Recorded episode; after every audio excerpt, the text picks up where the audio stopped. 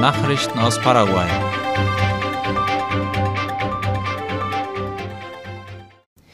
In Mariano Roque Alonso ist eine Kunststoffrecyclinganlage eröffnet worden.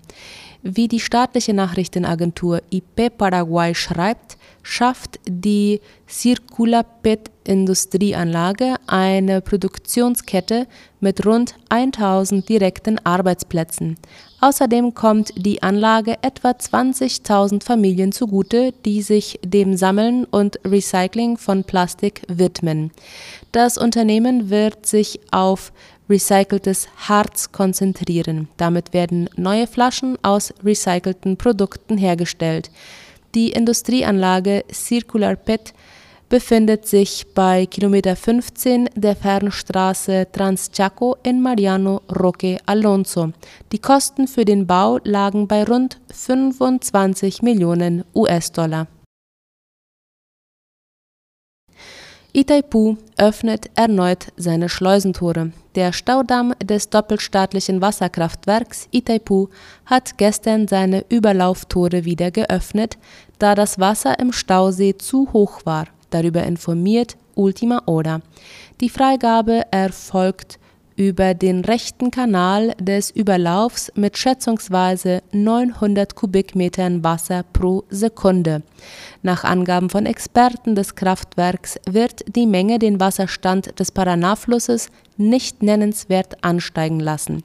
Voraussichtlich werden die Überlauftore des Wasserkraftwerkes Itaipu morgen wieder geschlossen. In Itapua wird vor Ausbrüchen von Rost auf Sojaplantagen gewarnt. Der Nationale Dienst für Pflanzenschutz und Saatgutqualität Senave meldete die Entdeckung von Ausbrüchen der Soja-Rostkrankheit in Nutzkulturen im Departement Itapua. Wie die Zeitung La Nación berichtet, ist besonders das Distrikt La Paz betroffen. Aufgrund der günstigen klimatischen Bedingungen für die Ausbreitung des Schädlings werden die Bauern dringend aufgefordert, Maßnahmen zu ergreifen. Empfohlen wird eine ständige Überwachung der Kulturen, um Rost frühzeitig zu erkennen und Fungizide einzusetzen. Zudem sollten andere Wirtspflanzen der Krankheit unbedingt beseitigt werden. Die Anzeichen der Soja-Rostkrankheit äußern sich in Form von kleinen, dunklen Flecken. Daraus bilden sich Blasen oder Pusteln auf den Blättern, die dem Beginn der Pflanzbildung entsprechen und schließlich braun werden IPS-Ärzte entfernen großen Tumor aus dem Auge einer Patientin. Den Chirurgen des staatlichen Krankenhauses IPS ist es gelungen, einen Riesentumor aus der Augenhöhle einer 24-jährigen Frau zu entfernen. Wie das Nachrichtenportal OI schreibt, wurde für den Eingriff eine minimalinvasive Technik verwendet. Die Operation war nach Angaben der Ärzte erfolgreich und die Patientin befindet sich auf dem Weg der Besserung. Tumore in der Augenhöhle sind selten. Sie können in jedem Alter auftreten und gut oder bösartig sein.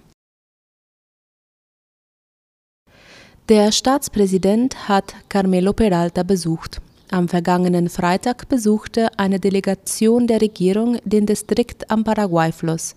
Wie die Stadtverwaltung Carmelo Peralta bekannt gab, besichtigte Staatschef Santiago Peña unter anderem die Baufortschritte an der Brücke Via Oceanica nach Brasilien. Begleitet wurde Peña von seiner Frau, First Lady Leticia Ocampos, der Ministerin für öffentliche Bauten und Kommunikation MEOPC Claudia Centurion und Leitern anderer staatlicher Institutionen. Das Bildungsministerium ordnet die Prüfung von Abschlussregistern an. Das Bildungsministerium MIG hat eine Kontrolle der Prozesse im Zusammenhang mit dem Register für Hochschulabschlüsse des Vizeministeriums für Hochschulbildung und Wissenschaft angeordnet, so Ultima Hora. Die Prüfung wurde vom Vizeminister Federico Mora gestern angekündigt. Die Kontrolle würde die Abschlussregister der letzten zehn Jahre betreffen. Bei dieser Gelegenheit sagte Moda, dass die Titel untersucht, angeprangert und, wenn nötig, annulliert würden. Dies war eine der Maßnahmen, die er ergriff, sobald er stellvertretender Minister würde, denn kürzlich entdeckte das Bildungsministerium 1000 Fälle falscher Abschlüsse bei der Zertifizierung und Immatrikulation von Lehrern an einer privaten Universität.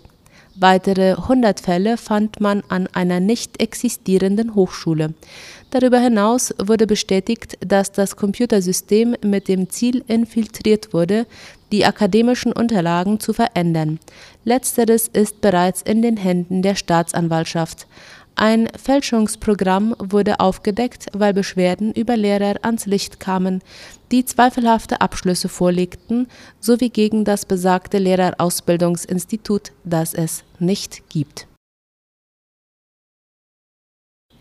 Vier Tomatenmärkte starten in Asunción und San Lorenzo. Heute um halb sieben begannen vier Tomatenmessen, die gleichzeitig stattfinden. Drei sogenannte Ferias sind in Asunción und eine in der Ortschaft San Lorenzo.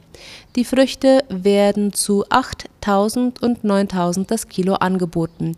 Das Landwirtschaftsministerium MAC organisiert die Messen, um den Direktverkauf von Produkten aus landwirtschaftlichen Familienbetrieben ohne Zwischenhändler zu fördern.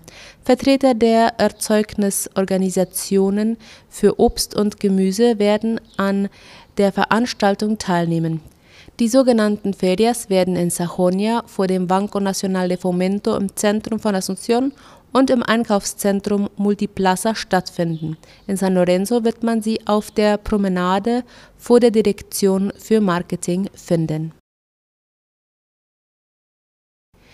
Die zweite Phase der Ruta de la Leche ist zu mehr als drei Viertel fertiggestellt worden. Das staatliche Nachrichtenportal IP Paraguay berichtet über die letzten Fortschritte der Wegearbeit auf der sogenannten Ruta de la Leche.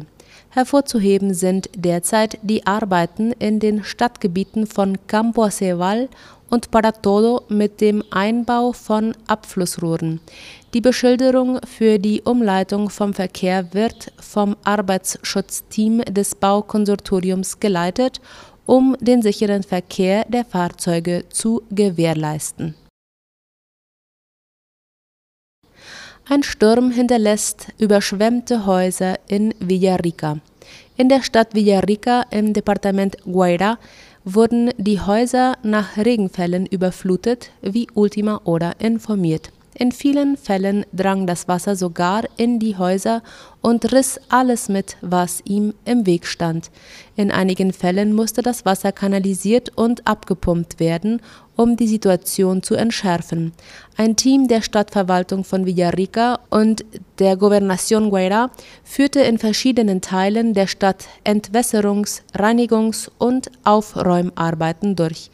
Am heutigen Mittwoch werden die Arbeiten fortgesetzt, bis alle Menschen mit Hilfe versorgt sind. Auch die Sozialabteilung der Departementsregierung half den Betroffenen und versorgte sie mit Lebensmitteln, um die schwierige Situation zu erleichtern. Die lokalen Behörden sammeln Daten, um mehr Hilfe zu erhalten. Bürger werden aufgefordert, für die betroffenen Familien zu spenden. Nachrichten aus aller Welt.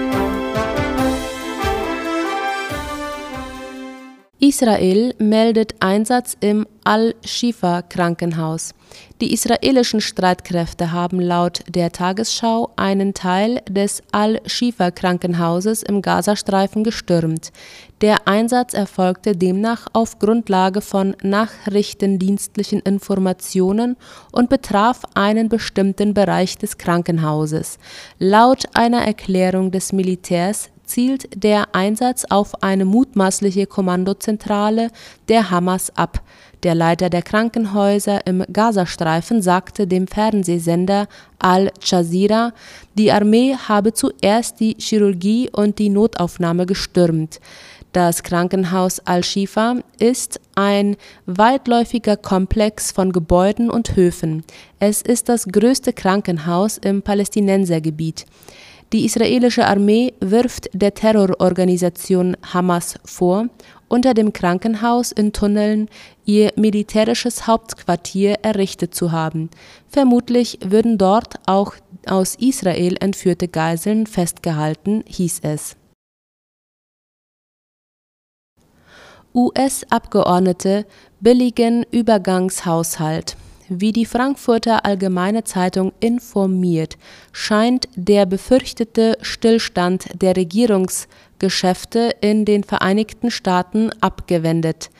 Die Mitglieder des US-Repräsentantenhauses stimmten gestern mit mehr als der erforderlichen Zweidrittelmehrheit einem Gesetzentwurf für einen Übergangshaushalt zu ohne Zustimmung hätten unter anderem Mitarbeiter in Teilen der öffentlichen Verwaltung ab Samstag keine Gehälter mehr bekommen. Dem Vorschlag muss nun der Senat zustimmen. Mit einer Abstimmung wird im Laufe der Woche gerechnet.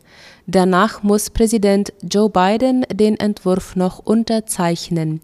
Der Gesetzentwurf für den Übergangshaushalt sieht vor, dass rund ein Fünftel der Gelder für Regierungsgeschäfte und Bundesbehörden bis zum 19. Januar finanziert wird. Darunter befinden sich Geld für Militär und Veteranen sowie für Landwirtschaft und Verkehr. Die anderen vier Fünftel wie beispielsweise für das Außenministerium, Handel, Arbeit und Gesundheit, sollen bis zum 2. Februar finanziert werden die Region Beni in Bolivien befindet sich im Katastrophenzustand aufgrund von Dürre und Bränden. Der Gouverneur des Amazonasgebiets Beni in Bolivien hat gestern den Katastrophenzustand für das Departement ausgerufen, wie die Deutsche Welle schreibt. Die Dürre und unkontrollierbare Waldbrände bedrohen das Leben und die Unversehrtheit der Menschen und die biologische Vielfalt. Gouverneur Unsueta erklärte, dass die Distrikte San Borja, Rurrenabaque, Vaures und San Javier aufgrund der Brände zum Katastrophengebiet erklärt wurden. Als Regierung des Departements hätte man alle logistischen Mittel und Ressourcen ausgeschöpft, hieß es. Nach Angaben des Beamten brannten in Beni mehr als zwei Millionen Hektar nieder. Das Departement liegt etwa 1000 Kilometer entfernt von den Mennonitenkolonien im paraguayischen Chaco. Venezuela und Guyana streiten sich in Den Haag um den Essequibo. Venezuela und Guyana gerieten gestern bei einer Anhörung vor dem Internationalen Gerichtshof in Den Haag aneinander. Darüber schreibt die Deutsche Welle. Beide Vertreter forderten die Anerkennung der Souveränität über den Essequibo, ein potenziell ölreiches Gebiet, das im Mittelpunkt eines Grenzstreits steht. Während der Sitzung forderte der Vertreter Guyanas, Carl Greenwich, den Gerichtshof auf, das für den 3. Dezember angesetzte Referendum zu stoppen, das nach Ansicht der Anwälte Guyanas den Weg zur Annexion ebnen soll. Greenwich sagte, das venezolanische Referendum stelle eine existenzielle Bedrohung für Guyana dar. Der venezolanische Staat beabsichtige, die gesamte Essequibo-Region Guyanas zu annektieren und der Bevölkerung die venezolanische Staatsbürgerschaft zu verleihen, warnte er. Das venezolanische Referendum wird von Kritikern als Instrument der Regierung Maduro bezeichnet, um vor den Wahlen im Jahr 2024 Unterstützung zu gewinnen und internationale Gerichte dazu zu bewegen, der Regierung die vollen Rechte über das umstrittene Gebiet zuzusprechen Venezuela verbietet der EU aufgrund von Sanktionen die Beobachtung von Wahlen. Der Präsident der venezolanischen Nationalversammlung Jorge Rodríguez versicherte, dass die EU keine Wahlen beobachten darf, nachdem die Staatengemeinschaft die Verlängerung ihrer Sanktionen gegen Venezuela angekündigt hat. So wird die Europäische Union nicht in der Lage sein, irgendeinen Wahlprozess in Venezuela zu beobachten, solange sie die Sanktionen gegen den Staat und seine Beamten aufrechterhält, wie die Deutsche Welle schreibt.